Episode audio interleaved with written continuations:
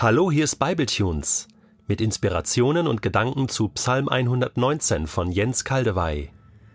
Ich lese aus der neuen Genfer Übersetzung Psalm 119, die Verse 121 bis 128.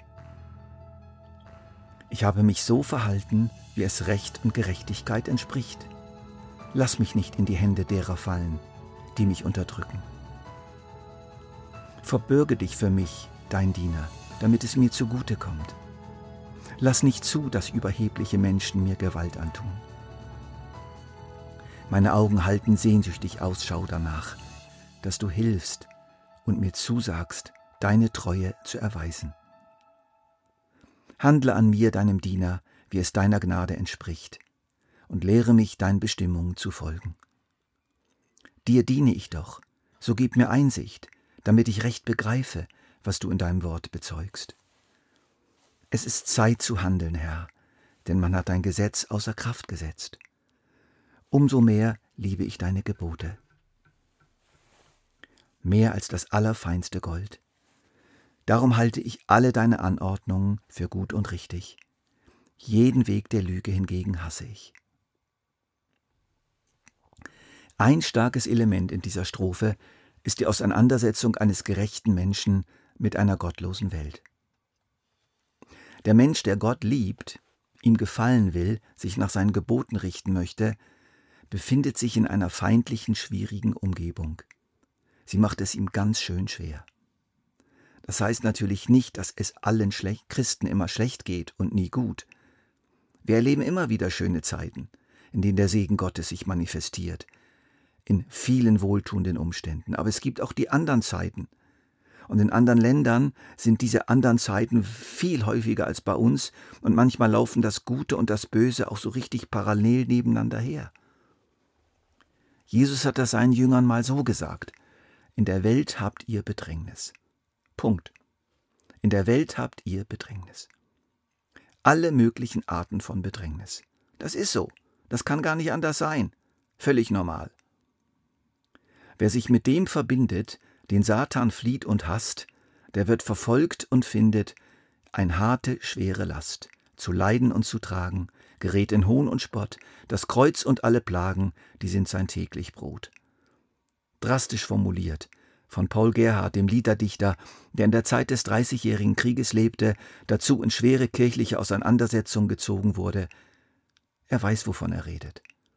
Wenn es uns zurzeit anders geht, lasst uns danken. Es ist nicht selbstverständlich und kann sich schnell ändern. Lass mich nicht in die Hände derer fallen, die mich unterdrücken. Überlass mich nicht meinen Unterdrückern, so die Elberfelder Übersetzung. Das heißt, der Beter hier wird also unterdrückt, hier und jetzt. Das lässt Gott zu. Das gehört zu dieser Welt. Unterdrückung durch Eltern, Vorgesetzte, Kollegen, Politiker, Lehrer, Professoren oder auch durch das Pflegepersonal meines Altersheims, vielleicht sogar durch meinen Gemeindeleiter. Weltweit leiden Christen darunter, die einen mehr, die anderen weniger. Lass nicht zu, dass überhebliche Menschen mir Gewalt antun. Unterdrückende und überhebliche Menschen sind in meiner Nähe. Und schnell kann es kippen und sie machen mich fertig. Meine Augen halten sehnsüchtig Ausschau danach, dass du hilfst und mir zusagst, deine Treue zu erweisen. Sehnsucht nach Hilfe, Sehnsucht nach Gottes Beistand, Sehnsucht nach der Zusage der Treue Gottes. Warum? Weil man wirklich in Bedrängnis ist. Ausdruck dieser Sehnsucht ist auch dieser Vers, es ist Zeit zu handeln, Herr, denn man hat dein Gesetz außer Kraft gesetzt. Außer Kraft gesetzt. Das kann man auch übersetzen mit gesprengt, ungültig gemacht, gebrochen. Wir spüren hier bewusste Gewaltanwendung, Willkür, gezieltes Handeln. Das Gesetz Gottes, die Tora Gottes, also die väterliche, liebevolle, heilsame Instruktion des Schöpfers, wird über Bord geworfen, weil sie die eigene Agenda stört. Weg damit! Ist überholt, ist eng, ist falsch, ist lästig. In einer solchen Zeit leben wir tatsächlich. Systematisch werden die Gebote Gottes außer Kraft gesetzt. Es hat mit dem ersten und wichtigsten begonnen. Ich bin der Herr dein Gott, du sollst keine anderen Götter haben neben mir. Gesundheit, Fitness, Schönheit, Reichtum, Lust und Ehre sind die Götter unserer Zeit geworden. Und es wird betrogen und getrickst, es wird gelogen und verleumdet, es wird gehurt und getrunken und geschwelgt. Und mittendrin sind die Leute Gottes, die hier in unserem Psalm einen Sprecher gefunden haben, der das ausdrückt, was wir so oft empfinden. Was machen wir dann? Wir können und dürfen und sollen zuversichtlich beten. Lass mich nicht in die Hände derer fallen, die mich unterdrücken. Interessante Formulierung. Ich, ich, ich entnehme daraus, begrenze die Macht derer, die mich unterdrücken, damit es nicht noch schlimmer wird. Setz eine Grenze. Wir dürfen um Gottes Eingreifen bitten. Es ist Zeit zu handeln, Herr, denn man hat dein Gesetz außer Kraft gesetzt.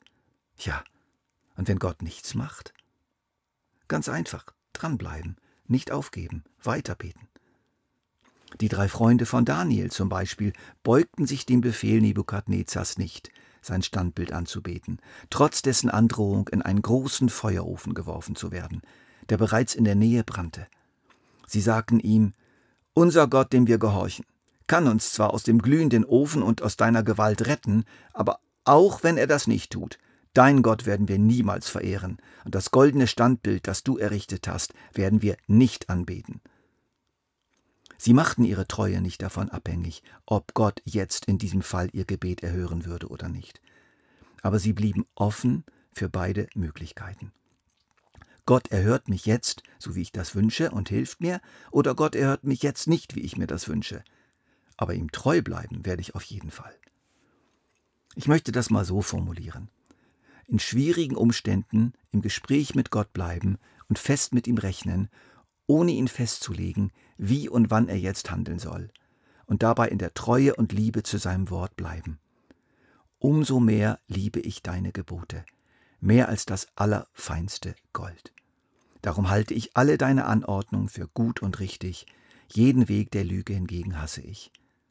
Auch jetzt, Herr, an diesem Druck lasse ich mich nicht ein auf irgendwelche Trickserei, auf irgendeinen faulen Kompromiss, ich bleibe bei dem, was du mir als richtig und gut gezeigt hast. Nach der Liedstrophe von Paul Gerhard über die Normalität der Leiden der Christen, die ich vorhin zitiert habe, kommen diese Worte. Das ist mir nicht verborgen, doch bin ich unverzagt. Dich will ich lassen sorgen, dem ich mich zugesagt. Es koste Leib und Leben und alles, was ich hab, an dir will ich festkleben und nimmer lassen ab. Tolle Formulierung. Die christlich geprägte Ethik des Abendlandes zerbröckelt, nachdem wir Gott aus der Gesellschaft herausgeworfen und zur reinen Privatsache gemacht haben. Die freie, ungebundene, bündnislose Liebe ist so selbstverständlich geworden, dass eine Einbettung der körperlichen Liebe in eine verbindliche Beziehung auch für Christen zunehmend blöd erscheint, sinnlos überholt. Die Investitionen in das eigene berufliche Vorwärtskommen werden ein solches Maß annehmen, dass Gott auf die Seite gedrängt wird. Für eine echte Beziehungspflege ist kein Platz mehr. Zuerst der Beruf, dann Gott. Die Logik, dass eine Mutter selbstverständlich über das Leben ihres störenden, ungeborenen Kindes entscheiden kann, wird sich ausdehnen auf die Entscheidung, das eigene Leben immer schneller selber mit Hilfe zu beenden oder das Leben alter Menschen, wenn sie nicht mehr tragbar werden für die Gesellschaft und so weiter. In unserem Psalm hören wir dann, umso mehr liebe ich deine Gebote, mehr als das allerfeinste Gold. Darum halte ich alle deine Anordnungen für gut und richtig, jeden Weg der Lüge hingegen hasse ich. Ja, Herr, ich hänge mich dran an dieses Gebet, will es auch zu meinem Gebet machen, auch wenn ich echt unter Druck bin, denn du bist es wert.